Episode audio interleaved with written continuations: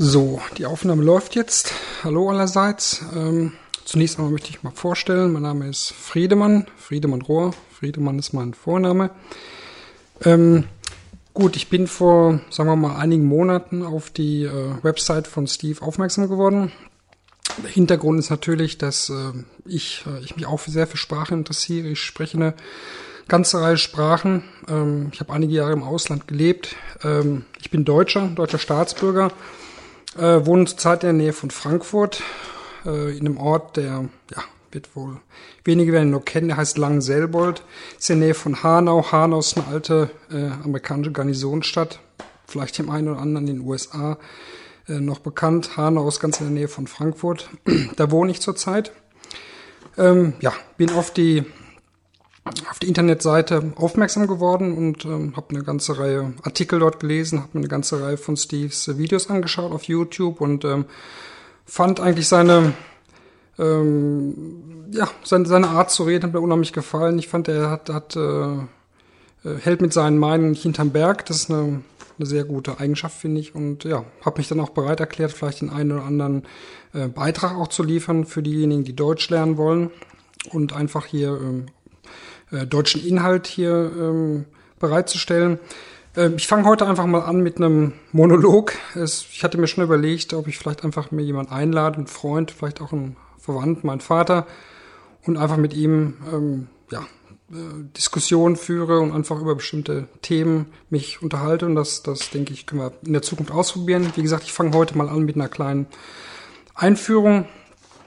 Ähm, ja, vielleicht wie interessant für den einen oder anderen Zuhörer, wie bin ich überhaupt zu Sprachen gekommen. Ich denke, das ist eine, ja, vielleicht denke ich ein Interesse, das ich immer schon hatte, was ich auch in der Schule schon entwickelt hatte, aber dann im Grunde richtig. Erst ging es los, denke ich, äh, nach meinem Studium. Ähm, vielleicht am Rande, ich bin, bin Chemiker von Beruf, bin 41 Jahre alt und ähm, habe eigentlich mein ganzes Leben bis zum Ende des Studiums in der Nähe des Wohnorts meiner Eltern verbracht. Bin also nie äh, zu der Zeit ins Ausland gekommen, obwohl ich über den Beruf meines Vaters eigentlich immer auch mit, mit Leuten aus allen Herren Ländern äh, in Kontakt gekommen bin. Dazu muss ich sagen, mein Vater ist, ist Pfarrer. Ähm, lustige Frage. Viele Leute fragen mich dann immer äh, evangelisch oder katholisch, was eine ganz äh, lustige Frage ist in dem Zusammenhang. Natürlich mag es auch äh, katholische Pfarrer geben, die Kinder haben, weil das natürlich etwas ähm, ja, pikantere Umstände dann, so wie der, was es soll ja sicherlich auch Päpste gegeben haben, die, die jede Menge Kinder haben, aber natürlich ist das von der katholischen Kirche nicht so gern gesehen. Also, mein Vater ist evangelisch und damit äh, äh, aus Sicht der Kirche äh, darf er auch so viele Kinder in die Welt setzen, wie er will. Also ich bin in dem Sinne ein ganz legales Kind. Wie gesagt, ich komme aus einer Pfarrersfamilie und wir hatten da eigentlich immer schon viel Kontakt mit Menschen aus, ja, aus allen Herren Ländern, aus Afrika. Mein Vater hatte viele äh, Zusammenarbeiten mit Gemeinden in anderen äh, Ländern der Welt. Darüber war immer schon der, äh, der Kontakt mit anderen Sprachen da. Aber ich, ich denke, ein, äh, eine Sache, die Steve ja auf seiner Website immer wieder deutlich macht, die kann ich nur unterstreichen. Ich denke, es das Allerwichtigste ist Interesse.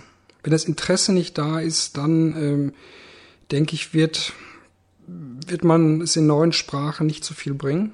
Ein ganz anderer wichtiger, ein, äh, ein anderer ganz wichtiger Aspekt, muss langsam sprechen hier, ist natürlich der, dass man auch äh, eine Anwendungsmöglichkeit für die Sprache hat. Das finde ich ist ein ganz wichtiger Punkt. Alle meine Sprachen, die ich gelernt habe, habe ich gelernt, weil ich einen ganz konkreten Anlass hatte. Also gut, die erste Sprache, die wir halt in Deutschland lernen, erste Fremdsprache, ist natürlich Englisch. Ähm, Englisch beherrscht die Welt. Also äh, Steve hat ja auf seiner Website äh, eine ganze Reihe Artikel zu seinem, zu dem Thema Multilingualismus. Ich denke mal, so wird man es auf Deutsch ausdrücken.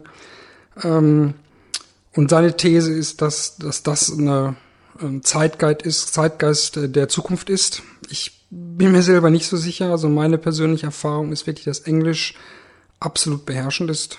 Ähm, ich werde in, in einigen Monaten äh, für unsere Firma nach China gehen äh, dort einige Zeit arbeiten. Und selbst da ist es äh, unsere Firmenpolitik, dass die Leute, die da äh, arbeiten, speziell auch die Chinesen, die dort äh, bei uns in Shanghai in China arbeiten, dass, dass äh, die im Wesentlichen auch Englisch sprechen werden.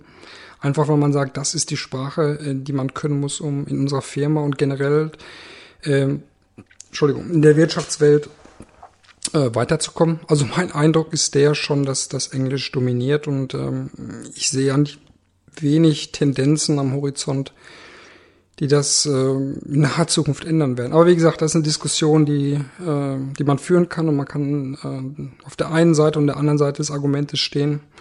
Ähm, ich würde eher sagen, Englisch ist nach wie vor eine, eine unheimlich dominierende Sprache und es ist eigentlich nicht abzusehen, dass Englischsprache die, diese Dominanz von Englisch äh, ablöst.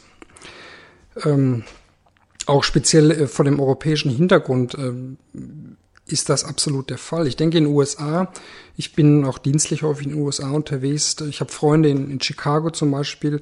Wenn man in Chicago wohnt, muss man in jede Himmelsrichtung sehr, sehr weit reisen, bis man in ein Land kommt, wo man eine andere Sprache anwenden kann. Das ist ein, äh, ein Aspekt, der hier in äh, Europa nicht so ist. Also wir sind ein ähm, kleiner Kontinent mit vielen Grenzen. Man muss nicht lange fahren, um äh, in, ja, in ein Land zu kommen, wo man mit seiner eigenen Sprache nicht mehr weiterkommt. In Europa, da vielleicht noch eher der, besteht vielleicht noch eher der Anlass, ähm, sich mit anderen Sprachen auseinanderzusetzen. Das ist natürlich, wird primär in Europa immer Englisch sein.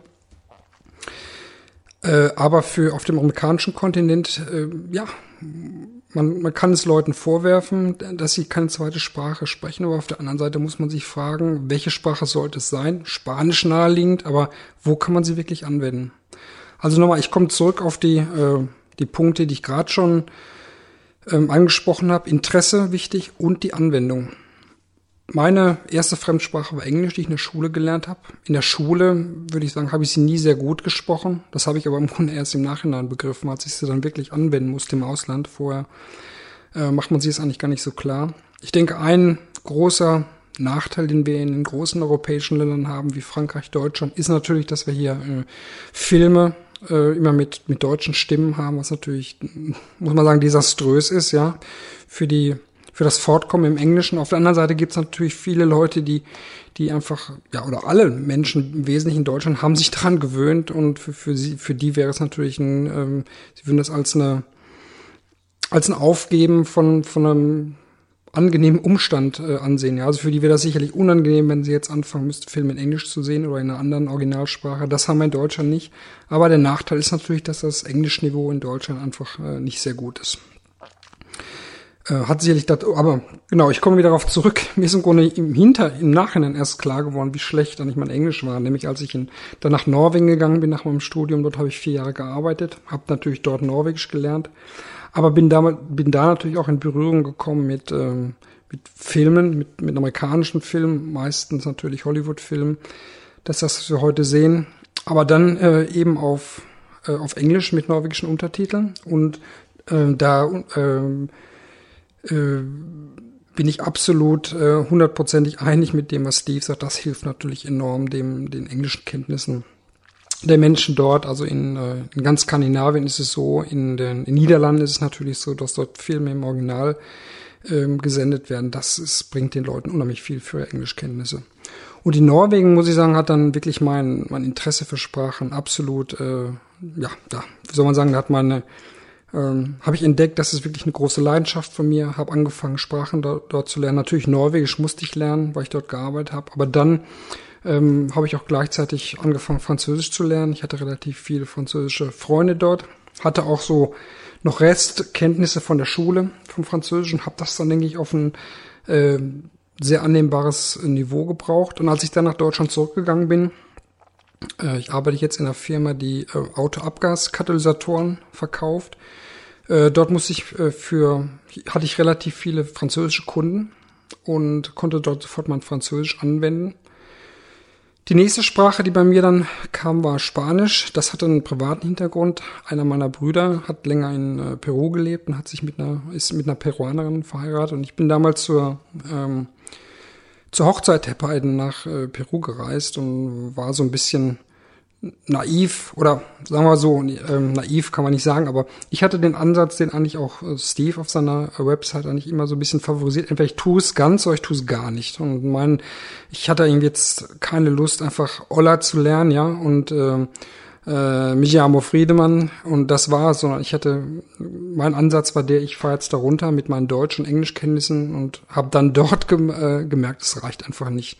Hatte dann damals mit meiner jetzigen Schwägerin ganz lustige ähm, Erlebnisse, ja. Wir sind zum Beispiel vor der Hochzeit, ich bin zu der Hochzeit runtergefahren nach Peru und wir sind dann vor der Hochzeit, paar Tage vorher musste ich mit ihr zusammen Blumen kaufen, ja, für die Hochzeit.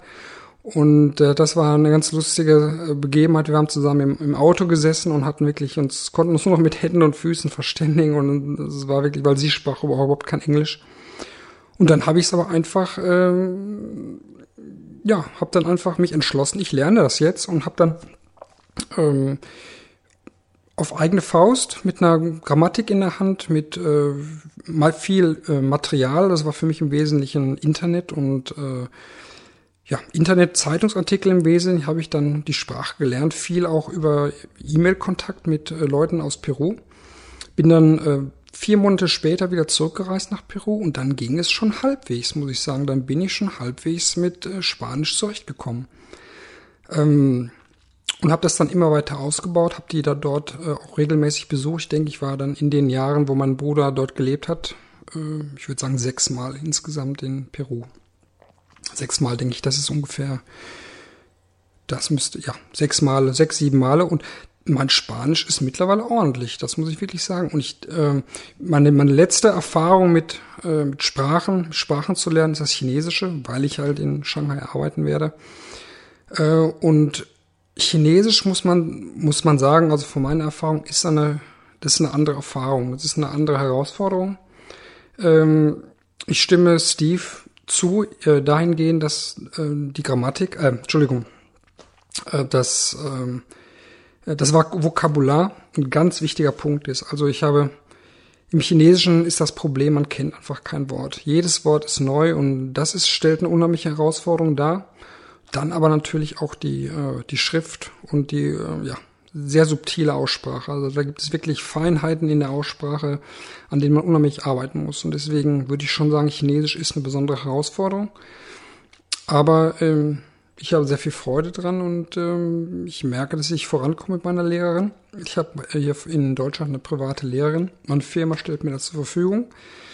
Und ja, ich bin seit einem halben Jahr dabei. Ich habe jetzt auch zuletzt äh, äh, die, die Ressourcen von LinkU äh, benutzt da, dafür, um mit meinem Chinesischen weiter äh, voranzukommen. Ich stimme Steve natürlich zu, das ist also eine, eine paradiesische, wunderbare Zeit, ja, für jeden Schüler, der heutzutage lernen will, einfach. Es gibt keine, keine Knappheit an Lernmaterial, wenn man, wenn man das äh, sich im Internet auskennt und das sind äh, von der, aus der Sichtweise natürlich paradiesische Zeiten. Auf der anderen Seite, vielleicht äh, da, mit, mit einem kleinen Motto, äh, hier zu enden. Äh, ich bin auch Hobby-Gitarrist und ich, äh, ich, einer meiner großen Helden ist ein äh, australischer akustischer Gitarrist, der heißt Tommy Emanuel.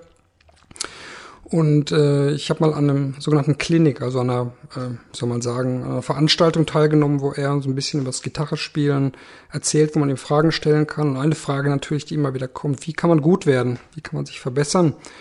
Und äh, er hat da eine ganz einfache, ein, äh, ganz einfache Antwort. Seine Antwort ist Get to Work. Und ich denke mal, das ist sicherlich auch eine Botschaft, die wir mitnehmen können. Es ist natürlich richtig, dass wir in der jetzigen Zeit unglaubliche Ressourcen haben im Netz, äh, uns unsere Sprache, äh, unsere Sprachfertigkeiten weiterzuentwickeln, aber letztendlich äh, nichts ersetzt äh, harte Arbeit. Und auf die kommt es auch in Zukunft immer an. Solange ja, solange vielleicht, bis die Wissenschaftler irgendwann den USB-Anschluss für unsere Gehirne empfinden, aber bis dahin ist es wirklich äh, harte Arbeit, die zählt. Okay, das war's für heute.